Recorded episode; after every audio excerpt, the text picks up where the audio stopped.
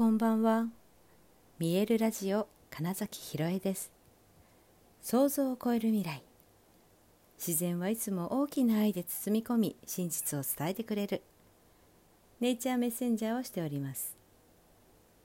はい改めましてこんばんは。2022年9月23日見えるラジオ始まりました。はい、えー、自宅にそうですね。日付が変わる前頃に着いたんですけれども昨日と今日のその御殿場でのありがとう祭り、えー、無事に終えることができました。ありがとうございます、えー、今日は昼に8月代官山の晴れたら空に豆まいてで共鳴する生き方でご一緒した方々が、まあ、ほぼ揃ってねもう再会を本当にこう喜びながらえまたセッションできるっていうことももう本当に嬉しかったし、うん、なんかそこでやっぱ場所が違う昨日ね土地のエネルギーってお話ししましたけども場所が違うというところでまた全然響きも変わってるし当たり前なんだけどこの期間で皆さんがそれぞれ私たちも含めてねそれぞれと違うエネルギーに変わっているんですよねやっぱり。だからあまた新しい音が生まれたなってすごい思いましたしもちろんそこにはあのそこにいらしてくださってる皆様のその波動というもの周波数っていうものとの共鳴っていうのもありましたしそしてやっぱり富士山の力みたいなね。で今日もあのだいぶね雲がこの季節にしては雲がこうちょうど山のね真ん中ぐらいまでは上がってまあでもねまたやっぱ面白いのが演奏が始まったら竜がやってきて雨を降らすという 風が吹いて雨が降るというね貴重な体験をしましたがあの悟空の、ね、皆さんが到着してなんかあの「ああお会いできて嬉しいですこんにちは」なんてね言ってたらね「えなんでいるの?」みたいな顔をした方が実は数名いらっしゃって「え聞いてなかったの?」みたいな なんかまさかメンバーがいるとは知らなかったかもしれないですあの水谷リーダーの水谷さんだけがいて他はっていうことっ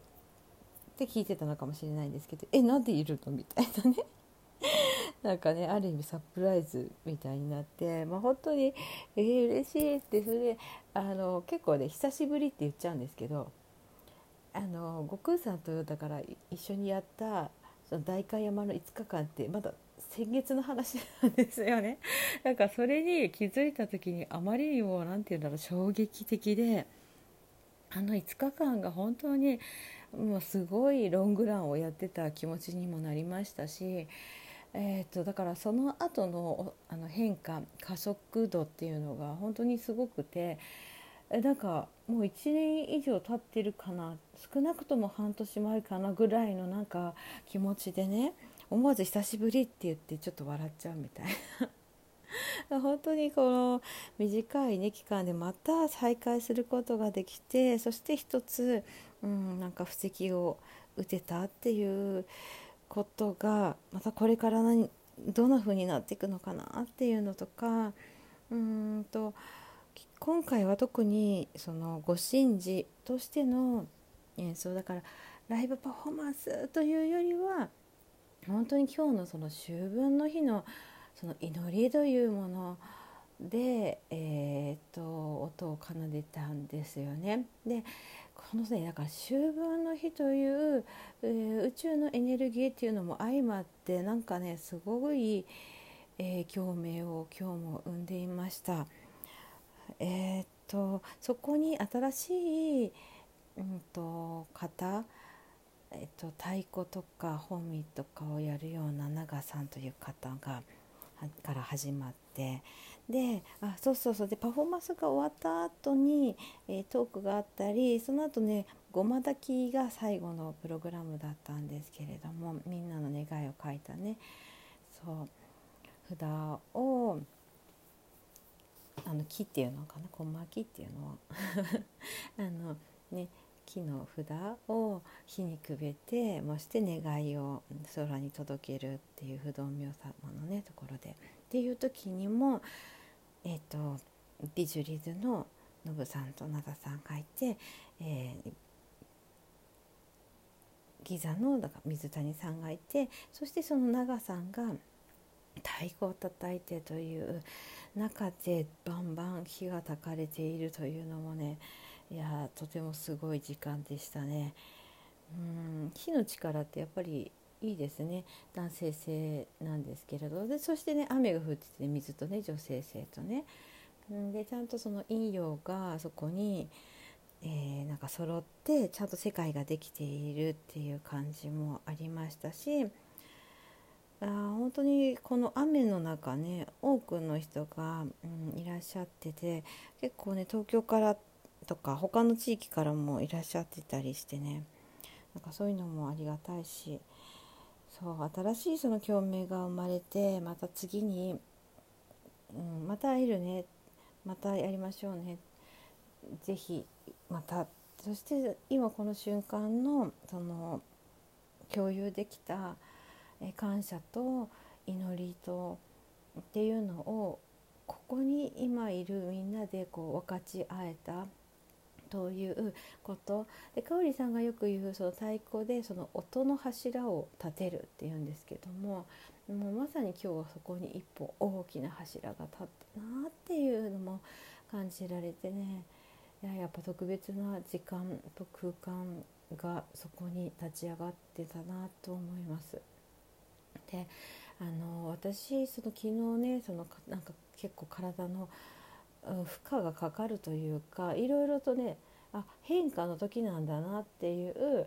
うん、いろいろな体の感覚があったんですけど今日実はホテルのチェックアウトする前に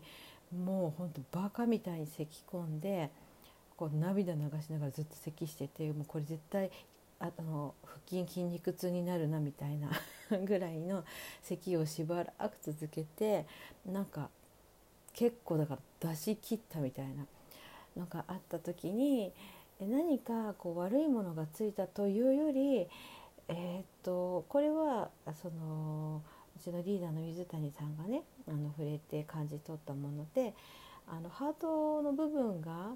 開いた感覚がしますねって言われた時になんか私それ一番すごいしっくりきて、うん、結構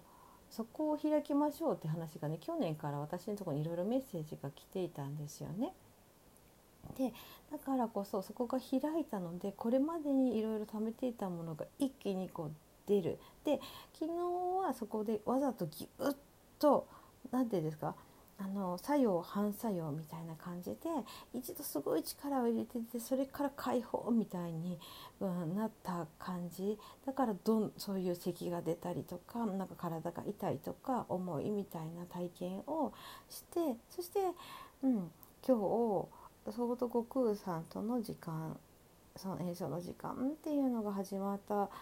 うん、始まったというか始まる前ぐらいかなそれこそ最初に不動明王様に、えー、とお参りしてでその後あのありがとう禅と言ってそこの住職さんである町田先生がやってくださってるその「ありがとう」声を声の倍音倍音証明ですよね要は。それを使いながらみんなで瞑想をする時間、えー、ね、禅行する時間という、えー、のの間にもやっぱこうで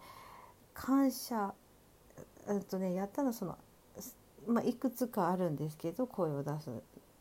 方法がね。でその「ありがとう」をゆっくり唱えましょうって言った時に「あーり」って一個ずつすごい長い音でうん、お腹から本当の自分の声を出しましょう。でその時に一音一人思い浮かべてください。今までに出会った人って。でその人に感謝を込めて一音ずつ音をしてくださいみたいな時にもちろん人じゃなくてもいいんですよって言って、まあ、パッと思い浮かぶ人たちにどんどんこうね感謝と祈りを捧げている時間の時に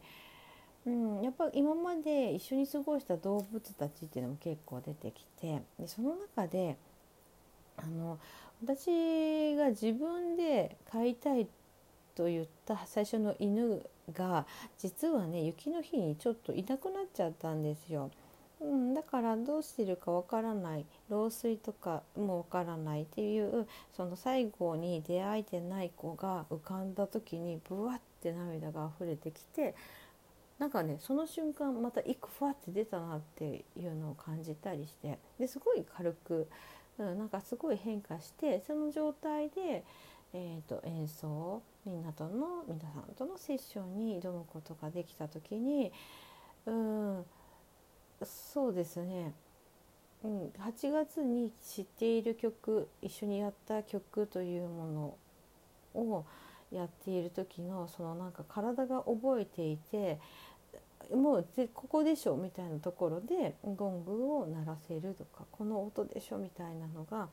パンと出てくる感じっていうのもすごいあの俳優で舞台に立つ時のめちゃくちゃいい状態っていう感覚でいられたからこそそのその場に起こる大きな、うん、響き共鳴とその祈りと感謝という気持ちをなんか持ってられてそしてかつそのお祝い喜び今生きている喜びっていうところがなんか全部すごく統合されたのかなとかって思ってなんかすごいいい変化が起きた秋分の日だったなって思っています。本当にありがとうございました。はいということで本日もご視聴くださりありがとうございました。2022年9月23日見えるラジオ金崎ひろえでした。おやすみなさい。